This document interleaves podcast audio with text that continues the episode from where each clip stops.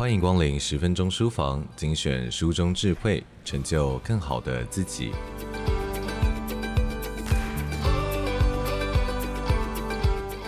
面对越来越激烈的全球化竞争，在二十一世纪中最需要的就是具备系统观跟掌握关键节点的人。身处在这个以素养为导向的教学新浪潮中。担任台中市惠文高中图书馆主任的蔡启华老师，早在十多年前就已经透过校刊社、新闻社，还有模拟联合国等等的社团，引导青年学子跳脱出只看成绩的单一视角，用生活情境作为圆周，用终身学习作为圆心，一步一步地落实以自主行动、沟通互动，还有社会参与为核心素养的课纲蓝图。回到新课纲自发互动共好的原点核心，蔡启华老师曾经富含诗意地说：“很期待自己的文字能够成为青春学子的降落伞，让 Z 世代在全球化的风暴中可以安全着陆在每一个小小的理想王国。”那么，蔡启华老师他曾经获得台中市、新北市的文学奖首奖，还有台中市诗人节新诗创作首奖，以及教育部的诗铎奖、教育幸运奖等等的众多奖项。蔡启华老师他的过往并没有亮丽的学历加持，并且在四十岁之后才开始提笔写作。然而，蔡启华老师透过写出一篇又一篇的文章，来持续的自我反省。并且不怕分享自身求学还有就业中的苦闷与波折，也不断取材社会跟校园生活中发生的各种大小事件，在蔡启华老师不畏流言、不怕说真话的循循善诱下，帮助年轻世代长出原力，并且发挥潜力。比方说，在每年大学放榜后，永远都是几家欢乐几家愁，而且忧愁的人往往要比欢乐的人多得更多。但是没有考上名校，真的是一件坏事情吗？蔡启华老师啊，他想以亲身的经历告诉每一届的考生：如果考不好就怀忧丧志，那么一间好学校也都会被念成坏学校。还有，念大学是为了找自己的核心这两个观念。现在就来听听启华老师一路颠簸的求学与职场历程，献给正在为理想装上引擎、勇于追梦的你。或许金华老师的人生智慧将会带给你截然不同的启发。蔡启华老师当年在考高中和大学的时候，都遇上了数学出题最难的一年。在第一次考高中的时候啊，数学难到台中女中的录取分数，整整比台中一中低了二十五分。这对他的影响是高中重考了一年。这段往事，启华老师在某次看牙医的时候跟医师聊天，发现两人是同年次出生的，不约而同的就聊起了当年高中联考数学超难的往事。很巧的是，两人当年都被分配到二中。牙医师笑着说：“考到二中，一开始我也很不开心，但后来发觉老师教的不错，而且月考名次都考得很前面，所以就越念越有兴趣，最后就拼上了牙医系。”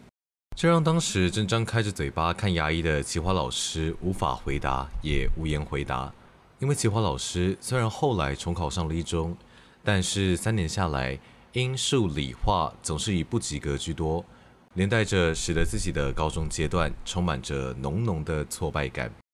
所以在高中选组的时候，启华老师选择了社会组，却没想到那年的出题，社会组的数学竟然又比自然组的数学还要难。全国平均十五分，他考了十二分，上不了国立大学的他，内心日日存在着不平，也很难专心上学，结果就念到了留级。直到毕业多年以后，他才从大学的同班同学 J 口中得知，其实自己所读的科系名师如林，一位老师手把手带着 J，让他拿到托福满分，并且申请到了国外的名校，最后啊，成为了美国两个州的终身教授。然而，奇华老师只能自叹，当年的自己如同入了宝山，却空手而回。这个亲身走过的人生历练，让奇华老师诚心建议同学，不要因为考场一时失利而长期的怀忧丧志。如果不满意考上的学校，要么重考，要么卯起来参加转学考。带着心不甘情不愿的委屈，除了虚度青春之外，就算是再好的学校，也会被自己念成坏学校。后来，回顾自己大学毕业后一路波折的职场闯荡历程，奇华老师也不藏私，也写过不少的文章来鼓励年轻的学子。他说，他曾经到贸易公司工作，甚至当到了进口部门的小主管，但是在工作了一年又八个月之后，决定离职。原因是他发现工作的内容啊，每年都一样，就是进一批货，再卖一批货，经商丝毫不能带给他快乐。到那个时候，他才知道自己当年的数学考砸了，没能填上最想念的商学院，其实并不是件坏事。没有考上商学相关科系，联考分数让奇华老师念了英文系，但英文一直不是他的专长，他也念得不快乐。但是在职场翻滚多年之后，他才发现他所就读的英文系不但给了他考教师的资格。在担任教职之后，他也才发觉，这真是世上最适合他的工作。因为学生每年都不一样，他必须为学生学习和创造，而学习与创造正是让奇华老师感到最快乐的事情。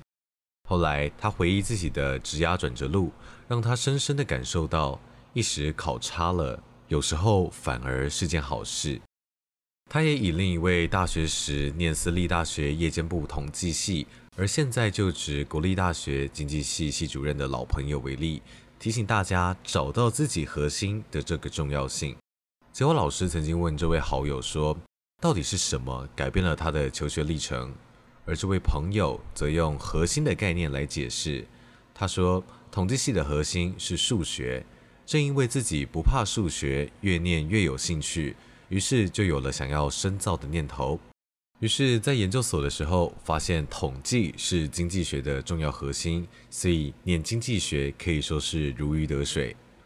这位老朋友也补充说道：许多自然组的学生在念经济的时候，会表现得比社会组的学生好。其实说穿了，就是这个核心的问题。这位老朋友的分享啊，让奇华老师心有戚戚焉。其实呢，不管是在各行各业，拥有核心能力的人才会拥有不可取代性。他也回头反省自己在念英文系的时候读得磕磕绊绊，在毕业后不仅没有考研究所的实力，连找到的工作也是最低薪起跳。在日后探究原因，正是因为缺乏了核心竞争力所导致的。一直等到齐华老师自己把英文的听说读写还有写作这两个核心练好之后，才算在职场里面站稳脚步。这几年，奇华老师担任教师甄选的面试官，发现有许多英文研究所的毕业生，他们的文法观念错乱，缺乏教学核心，于是只好割爱。虽然拥有学历啊，但如果缺乏职场所需要的核心能力，样样通，但是却样样都松，终究是无法出类拔萃的。所以他想要提醒即将填志愿的同学，一定要从自己的核心能力来出发。在上大学之后，要找到并且要培养自己的核心竞争力。即使在上大学之后啊，才发觉兴趣并不是在本科系，也千万不要觉得这就是世界末日。因为他从自己身边同学的例子中发现，无论是转系，或者是选择双主修，甚至在考研究所的时候转换跑道，都是一个改变的契机。他以自己的英文系同学为例。有人后来啊转念了会计研究所，现在是科技大厂的财务长；还有人再去念了心理所，现在是外商银行的高阶培训经理；还有一位对电脑入了迷，研究所在国外专攻城市设计，现在则是戏谷的高阶工程师。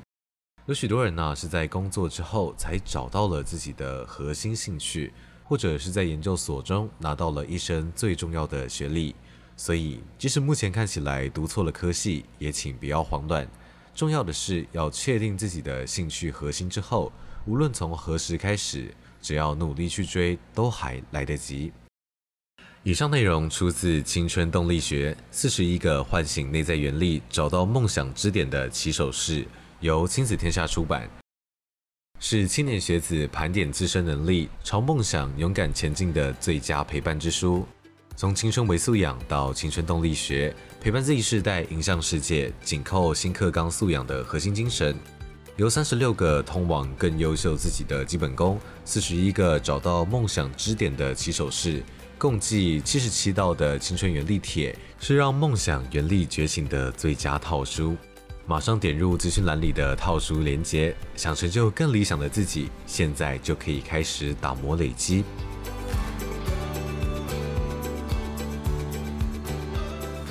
亲子天下 Podcast，周一到周六谈教育、聊生活，开启美好新关系。欢迎订阅收听 Apple Podcast 和 Spotify，也给我们五星赞一下。也欢迎在许愿池留言回馈。我是说书人中威，我们下次见。